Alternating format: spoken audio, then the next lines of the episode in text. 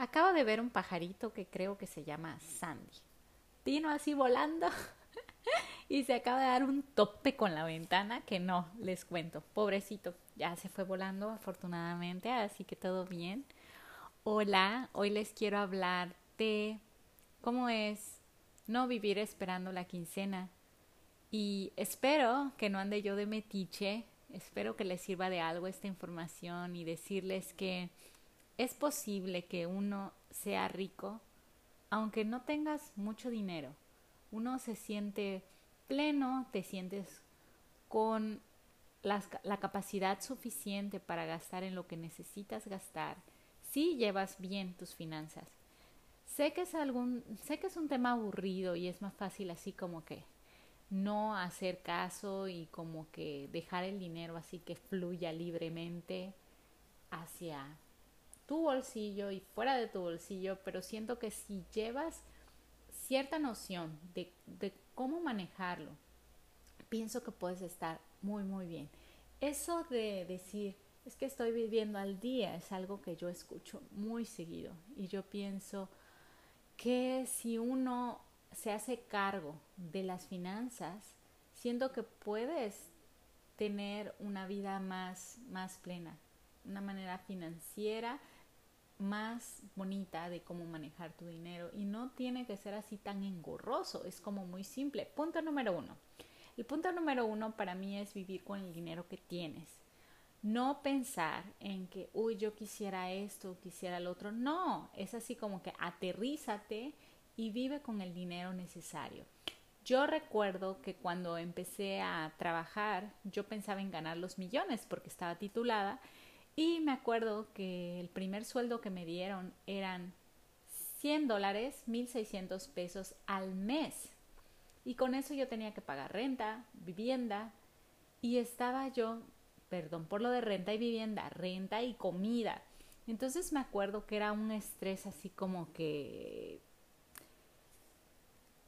Era un estrés lo dije por decirlo rápido, pero no, más bien era una cuestión de orden, de cómo llevar una vida así eh, estable. Entonces me acuerdo, por ejemplo, de que mis amistades me invitaban a hacer cosas y eso, y yo realmente no podía. Entonces, eso de vivir de acuerdo a lo que tú tienes es una cosa súper sencilla, súper sencilla, no pasa nada, tú puedes vivir súper contento, súper contenta si estás gastando exactamente lo que tienes. O sea, no vas a estar soñando con que, ah, yo me quiero comprar otro vestido y yo me quiero vivir en algo más grande. No, aterrízate y vive con el dinero que tienes. Te va a dar eso mucha paz, mucha paz mental. Te vas a dormir a tu hora y no vas a tener que estar tronándote los dedos, ¿no? Porque llegue la quincena. Así que eso se me hace muy, muy, muy,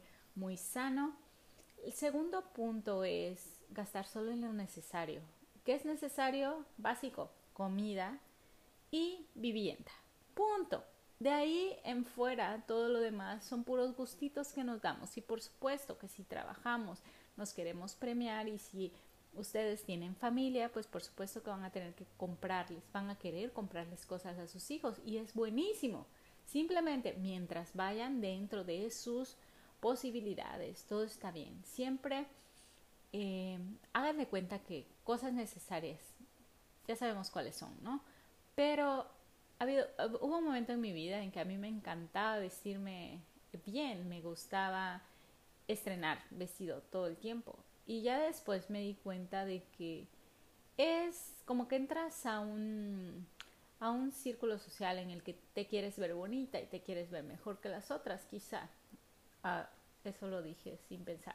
Pero bueno, todas las mujeres nos queremos ver lindas, ¿no? En el momento de la fiesta. Y ya después te das cuenta que ni siquiera es necesario porque estás tratando de impresionar a gente que igual no es tan importante para ti.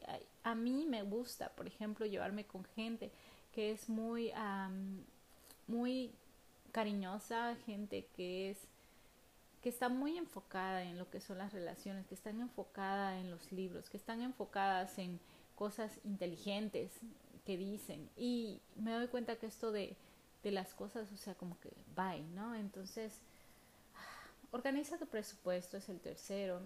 Nada más, facilísimo, es cuánto te vas a gastar y de ahí te puedes poner tus cosas en las que quieres gastar extras. Puedes comprarte vestidos, puedes comprarte eh, ropa de ejercicio, puedes comprarte algo que te guste, un curso, lo que sea, ponlo ahí.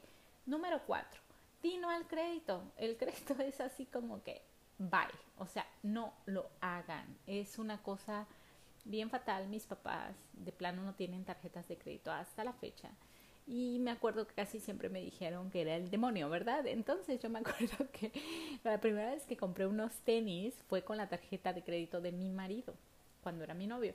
Y me acuerdo que yo me despertaba pensando en que debía como 100 dólares de los zapatos. Y yo así, pero, pero es que debo eso. Y me estresaba, o sea, de los juro que me estresaba. Ya ahora me doy cuenta que yo compro lo que puedo comprar con cash. O sea, si yo puedo comprarme un viaje en efectivo, entonces puedo pagar con la tarjeta de crédito y ya nada más quitas el dinero porque tienes que pagar como en un mes y medio, ¿no? Y voy a parar con esto y me voy a ir al quinto punto, que es ahorrar. Este de ahorrar, te soy honesta, a mí como que no me gustaba. Cuando conocí a mi marido, él me dijo que ahorrar. Me acuerdo que mis primer, mi primer ahorro fue para pagar nuestra boda. Pagamos mitad y mitad. Y eso fue algo consensual con, con Freddy. Si yo hubiera sido una latina, latina normal, le hubiera dicho, ah, pues tú traes dólares, entonces dólares canadienses, entonces tú pagas la boda. Pero yo, yo soy así como que me gusta, me gusta ser autosuficiente, entonces eh, recuerdo haber pagado la mitad con él. Me causa mucha, mucha emoción y pagamos una una boda de acuerdo a nuestro presupuesto. O sea, yo no, no tiré la casa por la ventana, me, me puse un presupuesto y a ese me aferré. Y, y, hubo gente a mi alrededor que me decía, no, gasten esto, gasten lo otro. Eso no, o sea, tu presupuesto no te va a alcanzar para nada. Por supuesto que me alcanzó. O sea, hice lo que yo quise, ¿no? Lo que la gente a mi alrededor esperaba. Y eso fue buenísimo. Hasta la fecha ha sido algo muy útil llegó la cuarentena y yo estoy tranquila porque tengo para pagar mi renta, tengo para pagar eh, mi, mi, comida, sigo cooperando en la familia igual, igual que mi esposo y, y ahí vamos, vamos, vamos bien. Ahora, si alguna vez quieren consejos más serios sobre finanzas, voy a preguntarle a mi marido, porque él es así como que, mm, mm, mm, como que una maquinita de finanzas y él me tiene así como que anota todos tus gastos. Hagan de cuenta, respira y si gastas un dólar lo anotas. Entonces, eh, ah, yo siento que es puro sentido común, como con todo, como con la comida, como con las, las relaciones humanas, es puro sentido común. Así que pues hay que echarle ganas. No vivan al día, no es necesario. Siento que con un poquito de dinero se puede organizar uno bien. Pongo un ejemplo tan tonto, pero por ejemplo, en, yo me acuerdo que desde niña veía gente que estaba súper jodida, o sea, súper jodida. Y, no estoy diciendo que nosotros no lo estuviéramos, porque hubo un momento de, en la familia que fue como difícil, ¿no? Cuando recién eh, eh, llegamos a, a, al pueblo en donde vivimos, pero me acuerdo que mi mamá siempre, siempre observábamos y decíamos, no tienen dinero, pero siempre tienen su coca.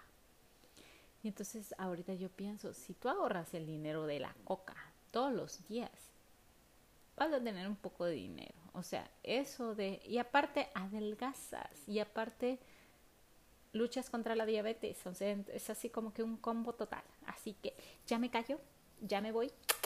Besitos a todos.